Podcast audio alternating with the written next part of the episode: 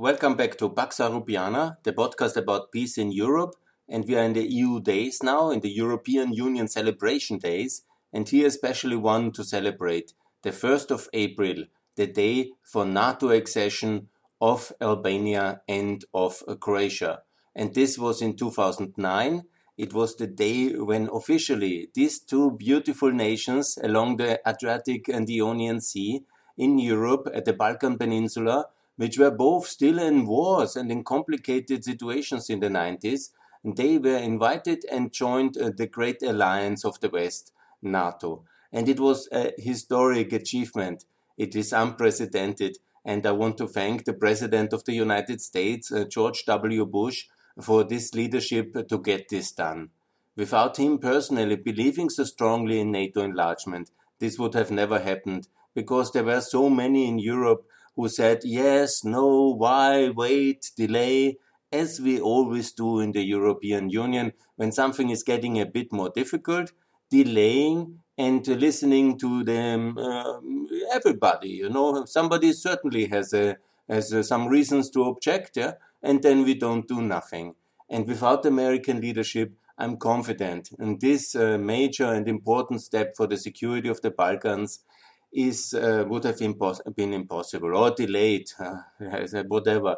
And it is um, a wonderful thing. I want to congratulate the Albanians and the Croatians that this was possible. It was possible because of American leadership, because of uh, George Bush leadership. Because when you come back then again, when actually it was signed, then at the moment when Obama was already president on the 1st of April 2009, and he has basically also done the ceremony on the 1st of April because it's a lengthy process of preparing countries, getting invited, everybody getting then doing the negotiations, the preparations, and then the ratification. So that's a long uh, process. But the decision was taken already uh, in the Bucharest summit and also before, in fact. When Bush was um, uh, officially inviting here at this moment was still inviting together with Macedonia because that was the plan at the Bucharest summit to invite Albania, Croatia, Macedonia and also give the preparation for Ukraine and for uh, Georgia, the so-called membership action plan. Um, but uh, the Germans and French have uh, stopped um, Ukraine and Georgia you remember that that led, led to the Georgian War in August uh, 2008, and then later also when Putin came back and the Ukrainians really wanted to, to sign with the European Union, just a trade agreement. Already that was enough to take away these two regions, Crimea and the Donbass, and it has led to two wars at the Bucharest summit because of our decisions to block uh, George W. Bush's efforts uh, to secure this region and these countries. Also, Macedonia was left out in Bucharest, but that was mainly to, responsible was Karamanlis the prime minister of uh, Greece at that moment. And later, you remember, he was going in bankruptcy with his nation. And it's not connected to the Bucharest summit, but it was connected to his bad leadership because certainly uh, nobody wanted to help him later when he had his problems uh, because that was an uh, outrageous thing to do to block uh, Macedonia. And then the whole process uh, Macedonia instead of 2008 uh, has only been able to join now in 2012 you see also this long enlargement freeze of Obama who basically only has one country on his record and that took uh, eight years. And actually, he didn't even sign it finally uh, because it was already Trump in 2017 when Montenegro could join. And so slow and so disinterested he was in Europe and in Balkan security. He saw that all very complicated and was really happy to be the American president and not the leader of the free world and not the leader of NATO, just doing his protocol duties and so we were stuck in this freeze for so long. But nevertheless, Bush was really there when we needed him, and he has first in 2007 integrated seven new countries, and that was amazing. I've celebrated already, but just to remind the Baltic countries and also uh, Slovakia and uh, Romania, Bulgaria, and Slovenia. This was an enormous breakthrough for freedom and for security in Eastern Europe and in Central Europe and then additionally Croatia and Albania in 2009. And I want to thank America for its leadership. And uh, then, obviously, after NATO uh, membership, the logical next thing is also EU membership. And that was possible then for Croatia in July 2013. And up to now, it is the last country which really joined the European Union. And since eight years now, soon, we are in the so called enlargement freeze. And why are we there? Or let's better ask why it was possible to get Croatia still in during this phase of a freeze. Yeah? Because uh, it is Croatia is historically very strongly connected uh, to Germany and to Austria, and at that time, the Mrs. Merkel was positive for enlargement, and she has at least helped uh, Croatia. It also helped that Croatia was historically part of the Austrian-Hungarian monarchy. It's also predominantly a a Catholic country, and it's also so strongly supported uh, by America also during the Liberation War in the 90s. And so all these factors play together that even the total disinterest uh, and the enlargement freeze couldn't block uh, uh Croatia. And it also worked uh, very well, and they have reformed. And so we can be so happy that also Croatia was in the European Union in 2013. But now you will ask me when both countries, Croatia and Albania, joined NATO in 2009, how was the destiny then of Albania? Unfortunately, here you see also the injustice of the European system and the lack of American leadership is leading to a lot of injustices. Because it would be totally possible, a future would uh, can be easily imagined where actually um, Albania and Croatia would have joined the European Union together in 2013. And obviously, it would have been much uh, better. Faster accession is always much better because inside the European Union, you have much more access uh, towards the countries, better regulatory security. Normally, also, the very conflictuous political systems heal faster. And also, you have already a firm legal background. You have also much more cohesion and funding inside the European Union than in the preparatory phase. So it would have been much better for Albania to join, and it would have been a no great problem for the European Union because it's a rather small country with three and a half million people, and actually a lot of people in the last uh, 12 years they have anyhow gone to Italy or Austria or Germany or somewhere else in the European Union because when we don't take the countries in, they basically the people there they leave directly and they um, do the accession process personally and that's exactly what's happening in the countries we leave behind uh, unfairly. And also, it has to be uh, mentioned that in the Albanian history, in the history of Albanian statehood since 1912, 1912, it's always the case that America was the lead power to really secure Ameri- uh, Albanian independence. And the Albanians have absolutely have not forgotten, and they understand that very well and uh, when America was then in the big retreat, uh, starting with the freeze already under uh, the first Obama administration, but then on the second Obama, uh, the great withdrawal, obviously Albania was alone to some extent because unfortunately the historic relation with Greece and with Italy, uh, which are the natural allies in a way, and they are very mm, dominant partners in the Albanian history, and they are not so uh, um, how can I say, altruistic uh, arbiters of European uh, destiny and accession, but much more interested in their own uh, interest economically. And they have not been fair to Albania, and they have not been very supportive of accession. Additionally, also the religious situation is of course a factor because Albania is the only predominant um, Muslim country in NATO.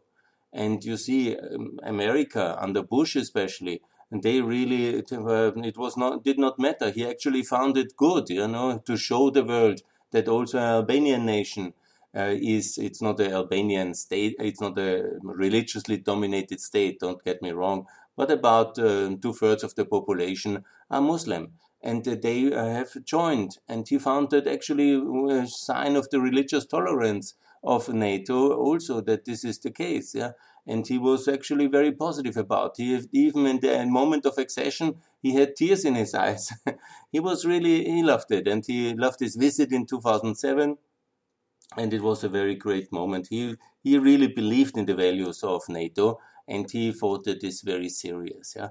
Also remember that um, his father was already uh, so, um, president at the time of Albanian transition in 99, 91 and 92. James Baker historic visit to Tirana will be unforgotten. It was a very special visit with his famous speech, uh, Freedom Works, in the country of Enver Hoxha.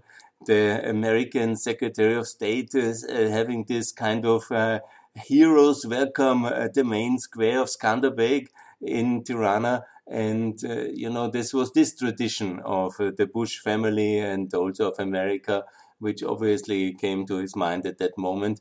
And that Albania could join uh, NATO is definitely thanks to America. And I would like to thank America and George W. Bush for that. And then that it was not uh, possible to join up to now is also obviously there's criteria and Albania is a more complicated case than Croatia. But nevertheless, it would have been totally possible for us in Europe. We are a big union. We have a lot of capacities. With the will, there would have been a way for accession. That's for sure. But obviously, Albania has still a sea border issue with Greece uh, and has a lot of prejudices in Italy. Uh, so there is also um, uh, cultural issues, and there were always a lot of uh, prejudices and cultural. Uh, the, unfortunately, there is uh, many issues in Europe because unfortunately Europe is made of many prejudices and stereotypes and I have so, said already that despite our great uh, peace narrative which we have developed, most Europeans don't like their neighbors and they have many cultural prejudices towards Eastern Europeans and towards people from the Balkans. That goes very long back. It's hard to change. And without America uniting us, it's really very difficult to overcome them. So the Albanian membership in the EU, unfortunately, was a victim of this uh, American withdrawal. But now America is back. And here's the good news. I hope that America is back also for Albania to push Albania and uh, forwards to reforms and also make sure that Albania joins uh, the EU very soon together with Montenegro and North Macedonia.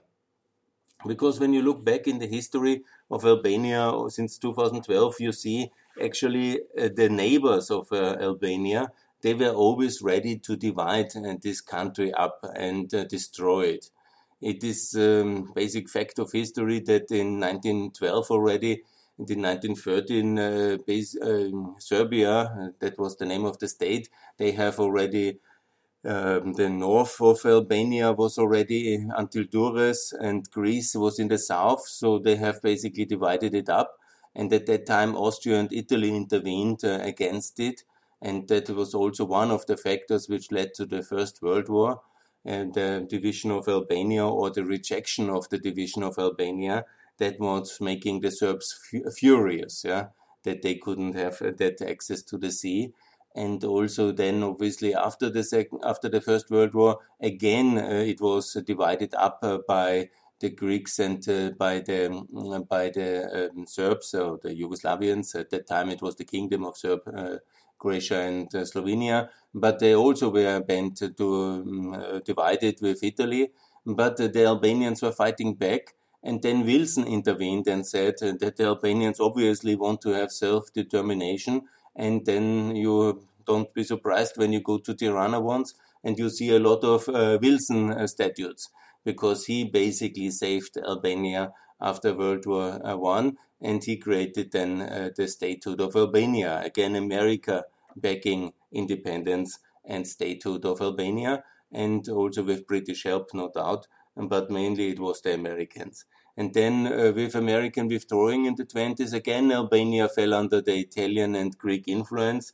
And so it stayed. And later, um, basically, it's quite interesting history after the partisans under Hoxha won. It was again Yugoslavia which wanted to dominate and integrate Albania into the federation.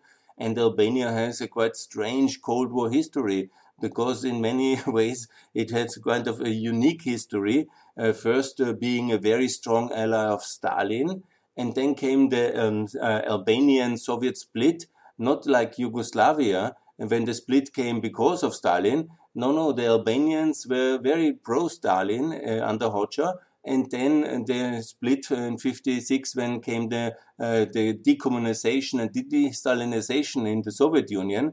And then uh, they were afraid, or the Hoxha was afraid that this could be somehow concerning him as well.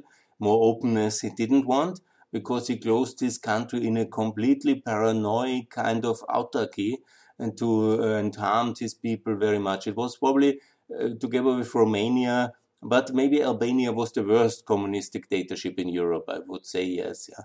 The level of atrocities, the level of internal violence, of uh, brutality against um, dissenters, it was a gigantic prison in most uh, aspects, and it was a gigantic concentration camp in many aspects, and that was, of course, terrible. And then, after um, this break with the Soviet Union, they moved closer towards China as the real communists, uh, the real Maoists. And this phase uh, took until China opened in 76, but in 78 fully under Deng Xiaoping. And then basically Albania was alone in its autarky vision. There was almost no private cars allowed.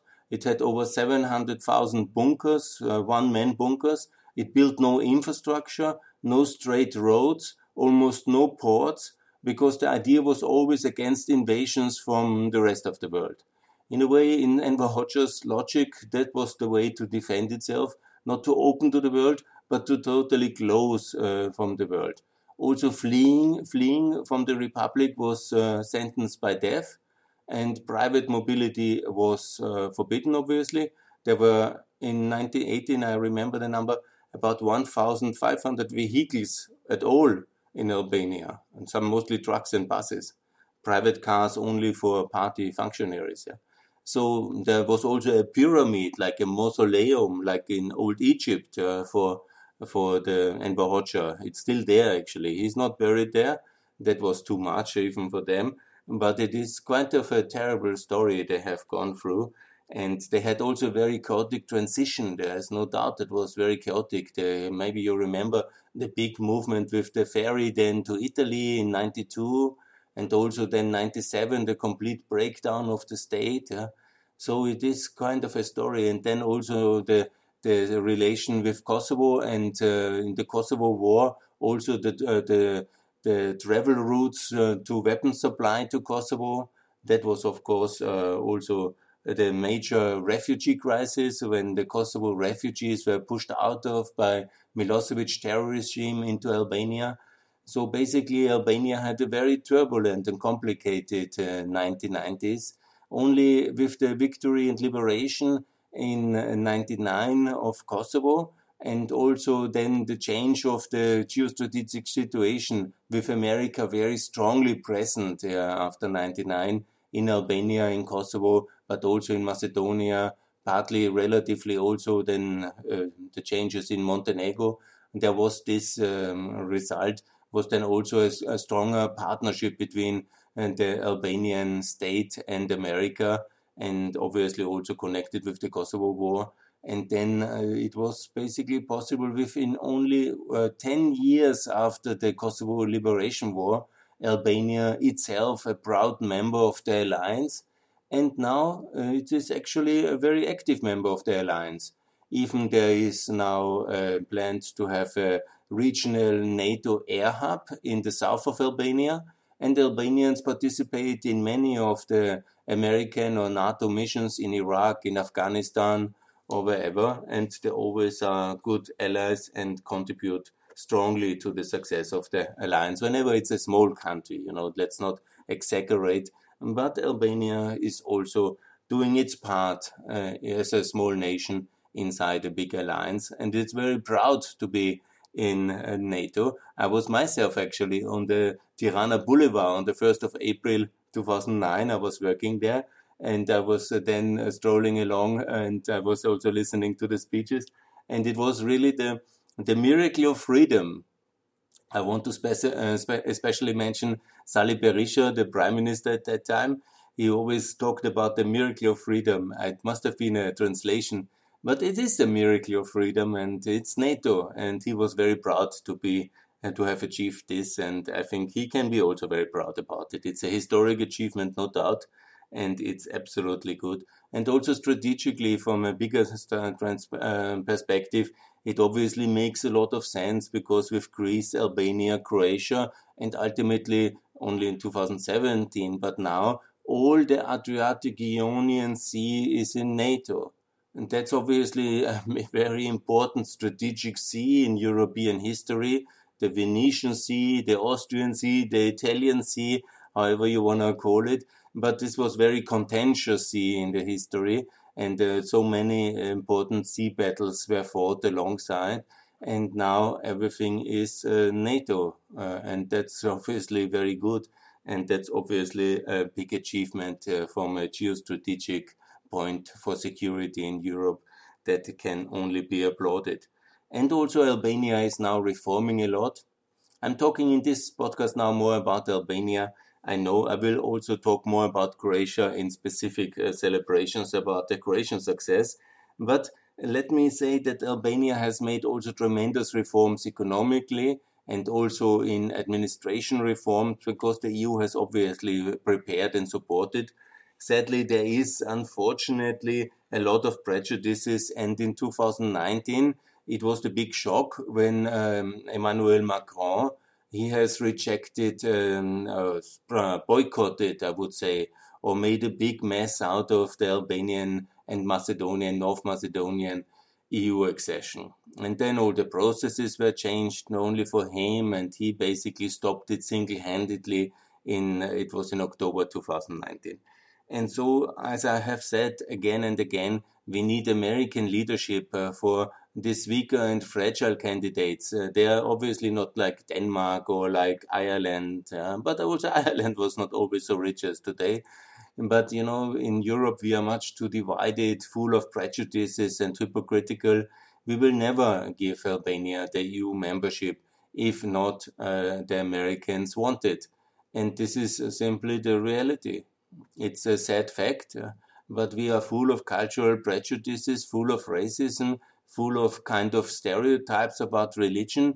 So when not a real uh, multicultural leadership uh, power of significance like the US is telling us the way, we will not do it. And we will always have a Macron to do a veto because he has his own crusade on something and is uh, thinking this and that and has that idea. And then we are in this mess. And we were.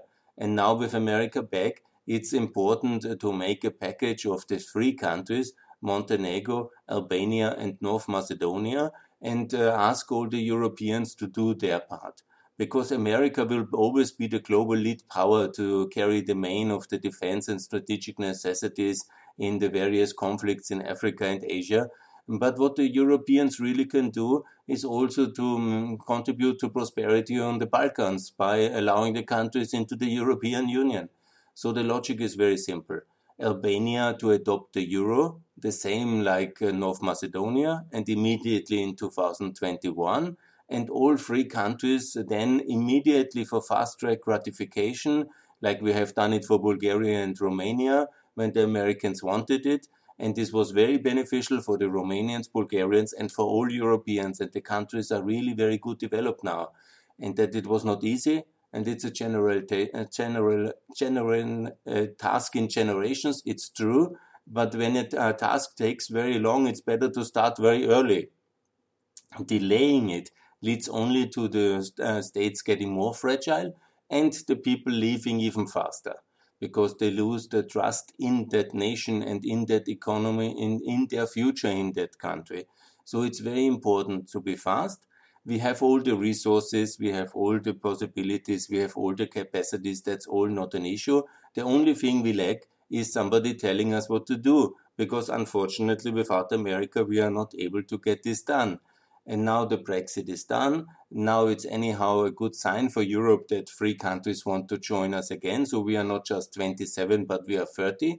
And already in 2024, there can be Albanian members of the parliament, North Macedonians member, members of the European Parliament, I'm talking, and also Montenegro members of the European Parliament. And that's a wonderful sign that all the friends who are already allies in NATO, they will also be favored and they will be first in the EU. And then you see also that maybe the attitude in Serbia will change because that will be obviously a big sign to swallow for some friends in Belgrade, proud as they are, and with their old difficult kind of arrogance. And when they will see the Montenegrins, Albanians, and North Macedonians sitting in the European Parliament, I think the Serbian uh, public will possibly have a different uh, perspective about their anti-NATO policies of their leadership. And so here is the um, plan. Adopt the euro in North Macedonia, adopt the euro in Albania. Anyhow, we have the euro, so adopting it later is just a delay and it makes not a big difference and so basically issue the euro. All Albanians anyhow know the euro very well. The same for the Macedonians because of Greece, because of Italy, because of their work in Germany and Austria, and also most of the trade. Anyhow, now Croatia and Bulgaria will also uh, join the eurozone, and uh, Montenegro and Kosovo, I mentioned already, have the euro already. So basically, in the euro very fast, immediately in 2021, and also joining the European Union in 2022, 3, 4. That doesn't matter actually so much. It takes some time to ratify. We also don't need a new treaty because now we just lost the UK. So that can be done without a treaty change. It's simply an accession protocol, and this can be done very much, very fast. And also the changes necessary for the three countries in the institutions, seats in the parliaments, and there is a lot of experience already with enlargement in the European institutions. So that's only, and, and the money we also have enough. And because actually we are quite a rich continent now, thanks to America for rebuilding us after the Second World War. But we are now actually also in the EU about 18 trillion GDP. And uh, so we have enough uh, resources to do that and we just raised 750 million. We just sent 206 mil, billion towards Italy. So a, a little bit of membership for these three very small countries together. They are no more than, uh, let's say, 5 million people. And so that is really uh, like uh, in the size of a city of, um, of uh, Berlin ultimately, or Berlin maybe has only four and a half but somehow like this. Yeah? It's not that it really adds so much economic or population or costs, uh, and it's actually already now 20 years of preparations in all the countries, uh, and the alignment regulatory is almost finished. And Montenegro is uh, anyhow already finished with the um, negotiations, by the way. And so Montenegro will anyhow soon, uh, soon join. If not, uh, Macron stops it and the Americans stop Macron because uh, we cannot stop Macron. He is nuclear armed. He does what he wants. if nobody, the only the, the Germans certainly cannot uh, tell him what to do, and nobody else can. Yeah, and so he does what he wants. So ultimately, only the American president. The British were a little bit of a counterweight, but obviously now after the British have left, he thinks that uh, it's quite simple to dominate Europe but um, luckily he has isolated himself quite well with a lot of uh, bizarre decisions, like for example this uh, blockading of uh, Albania and Macedonia. So there is a lot of uh, goodwill for these countries now. And the best thing is to do good things fast because who knows what will be the next crisis around. Nobody knew it will be the corona in 2020 suddenly. So who knows what will be in the end of the 2020s or in 2030? Because Macron wants to delay all these countries for 20, 2035 because he wants to build an even more perfect European Union, fully sovereign in autarky like Yugoslavia, and it will be complete disaster. Anyhow, I hope, anyhow, it's impossible his kind of uh, confused visions to understand. But definitely, he doesn't want to have new members in because he thinks it's even more complicated in many ways, it's the same phenomenon with these young superstars like Obama in 2008. Because when you are then in the, um, suddenly you're the powerful person with nuclear arms, and then you think everything should be like it is, and then you're sitting at a council uh, with um, at NATO. You can see also the moment of 2009 and the 1st of April to, uh, 2009 when Obama was sitting young, good looking, dynamic, powerful. And then he had uh, Berisha and Sanader around him. And uh, then they were making this photo again. And I think he didn't even know exactly where these countries are Croatia, Albania, it's very complicated. And then to sit at these huge council meetings with uh, then uh, already 28 members and everybody wants to say something and you are so powerful a president with nuclear arms and all these small countries want to have a say want to have a photo opportunity want to shine in this global moment of fame of shaking the hands with the american president and obviously the same is also for macron it's all getting very complicated and messy in the balkans with the countries with the politicians with the names with the history who can really remember all this and then they all want subsidies they all want to be there but by the way, Mr. Macron, Mr. Obama, these countries don't go away just because you don't care. you have to care. This is your job description. you know, you cannot just ignore countries. You cannot say, oh, you're not European. Then it's not the European Union. or it's not NATO. if a country wants to join and it's a European country, it tries to reform in that direction then the idea of the European Union is to include these countries. We didn't make NATO to defend America. America can defend itself. You know, we didn't make the European Union that France is rich because it's already rich. You know, we built it for these countries. We built it for the security on the fragile periphery where the front lines are. We built also the European Union to get all Europeans to a decent life and a decent living standard. It's not a union for the rich. It's not a white man's club with cigars somewhere of intellectuals from Ivy schools. No, no. Europe is also messy, complicated, and difficult. Europe is very diverse. Europe will also include Ukraine and it will also include Georgia and maybe one day more countries. But here in the 2020s, we are not finished with enlargement. Yeah? We have these nine countries now in the pipeline and uh, it will be also Serbia, but hopefully first in the euro also in the I will talk about Serbia extra, but you understand the idea. It is not possible to exclude anybody. You cannot just leave countries aside and say, oh, yes, oh, for Macedonia, who tell me the story about it? or Albania, oh, I saw a movie, I don't like them, I cancel them. no, it's not like, you know, it's time for decency. And we need an American president who really understands his job description as the leader of NATO and the free world. And we have it now. And I am with Joe Biden. Please, Joe Biden, integrate these three countries and really don't let the Europeans in their kind of internal in bickering again spoil this moment. And we have to get it by 2024 before the next EU, ele- uh, EU election and also before the next president comes because you never know who will be the next Obama or Clinton, and he needs another four years to understand and even to know the NATO members. And it's so complicated. So we need to get these three countries now in. Please honor the 1st of April. Whenever you think about the 1st of April, don't make any jokes, but just think about the moment when Albania joined, when Croatia uh, joined the Great Alliance, and when Macedonia was unfortunately left out due to Greek intransigence and had to wait another 12 years to get in. 12 years of lost opportunities, investment, of insecurity and instability, of bloody struggles in the parliament. I will talk about that in one of the next podcasts. But it's really, really a missed opportunity. So when the windows of openness, when the windows of opportunities open for enlarging EU and NATO, please, we have to take it. We have to be decisive. We have to be fast.